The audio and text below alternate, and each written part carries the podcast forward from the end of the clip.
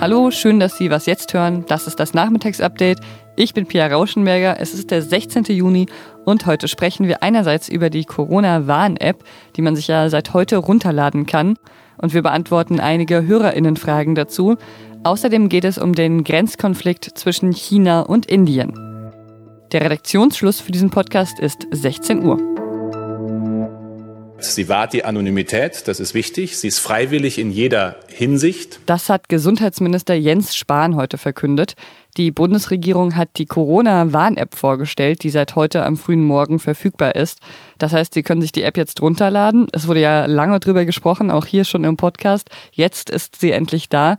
Ein kurzer und auch etwas gruseliger Werbespot, der heute präsentiert wurde, der erklärt die App so. Die Corona-Warn-App weiß nicht, wer Sie sind aber sie kann sie begleiten, damit sie sich und ihre Mitmenschen besser schützen können. Immer wenn Sie einem anderen Nutzer begegnen, tauschen Ihre Smartphones automatisch verschlüsselte Zufallscodes aus. Diese Zufallscodes sagen den Handys nur, dass sich zwei Menschen begegnet sind, wie lange das dauerte und wie groß dabei der Abstand war. Die App sollen sich jetzt möglichst viele Menschen möglichst schnell herunterladen, damit die Infektionszahlen niedrig gehalten werden, trotz der Lockerungen. Und damit die App eben wirklich gut funktioniert, wurde sie sehr aufwendig getestet. Tim Höttges von der Telekom hat das heute erklärt, wie aufwendig diese Tests eben waren. Wir haben Cocktailpartys veranstaltet, wir haben Restaurants simuliert, wir haben Schulunterricht dargestellt, wir haben Zugfahrten äh, in unseren Laboren aufgebaut. Und übrigens, wir haben in Prag in unserem Testlabor von der Deutschen Telekom alle Endgeräte, ähm, die möglich sind, äh, getestet äh, und deren Verhalten ähm, äh, entsprechend dokumentiert. Trotzdem gibt es noch einige Unklarheiten. Zumindest haben wir im Laufe des Tages ein paar Fragen von Ihnen bekommen. Und die gebe ich jetzt mal an meine Kollegin Lisa Hegemann weiter, die sich nämlich bestens mit digitalen Themen auskennt. Hallo Lisa. Hallo Pia. Zuerst mal kam da eine Frage von Stefan, der fragt sich nämlich, ob Verschwörungstheoretiker die App jetzt vielleicht nutzen könnten, um anzugeben, dass sie infiziert sind, obwohl sie es gar nicht wirklich sind und dann damit alles durcheinander zu bringen. Mhm. Also die Frage wäre quasi, wird das verifiziert, wenn Menschen angeben, dass sie infiziert sind, mhm. dass sie krank sind? Mhm. Das ist eine sehr berechtigte Frage und über die haben sich natürlich auch die Entwicklerinnen und Entwickler der App Gedanken gemacht. Ähm, also wichtig ist erstmal zu wissen, nicht jeder kann einfach angeben, dass er infiziert ist.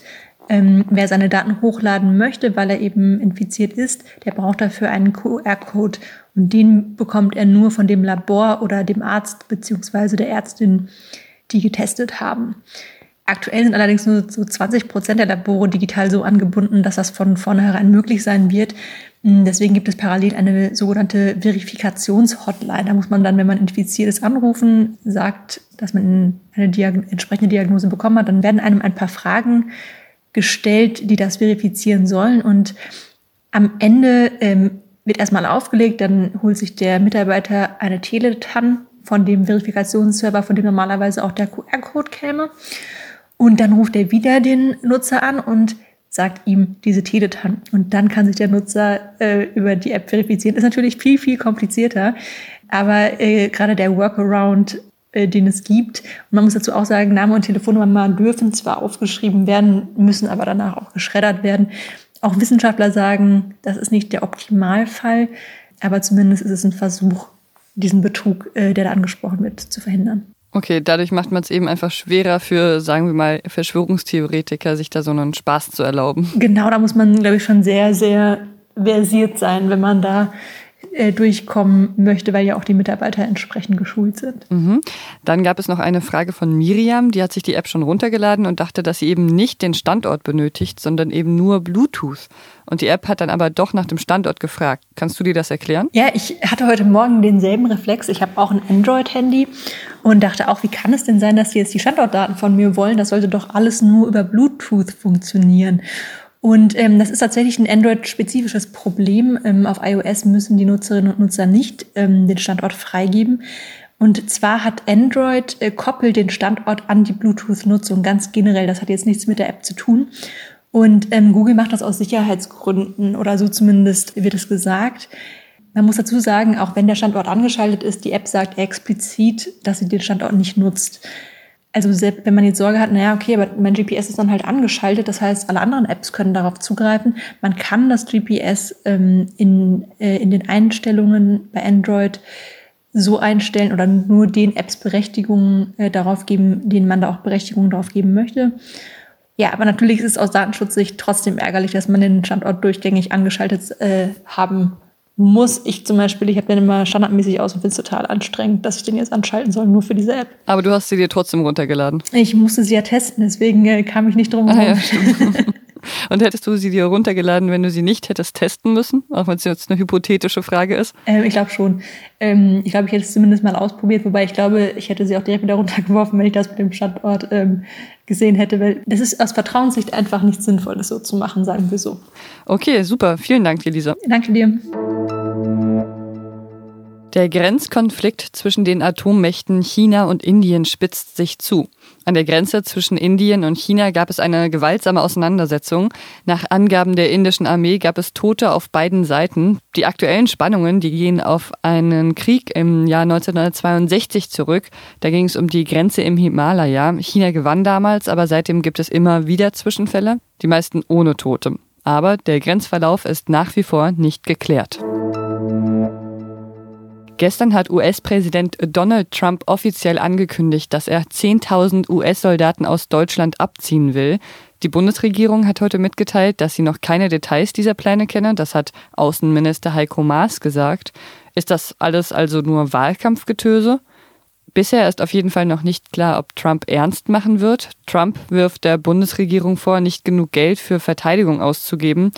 Das selbstgesteckte Ziel der NATO-Staaten, zwei Prozent des Bruttoinlandsproduktes für die Verteidigung auszugeben, erreicht Deutschland bisher nicht. Was noch? Heute vor 57 Jahren ist die erste Frau ins All geflogen. Valentina Tereshkova ist ihr Name.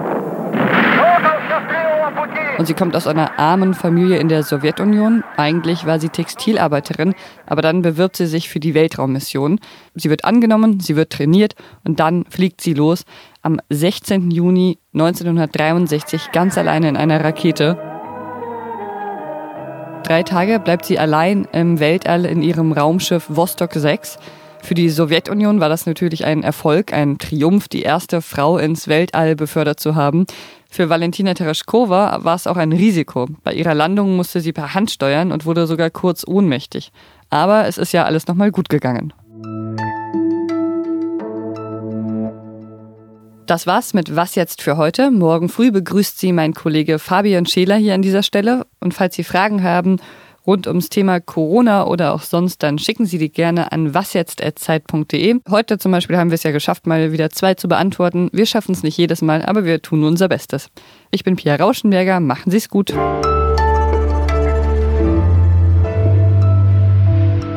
Identität bleibt geheim. Nach 14 Tagen werden die Codes vom Smartphone gelöscht. Hat sich ein Nutzer nachweislich infiziert, kann er seine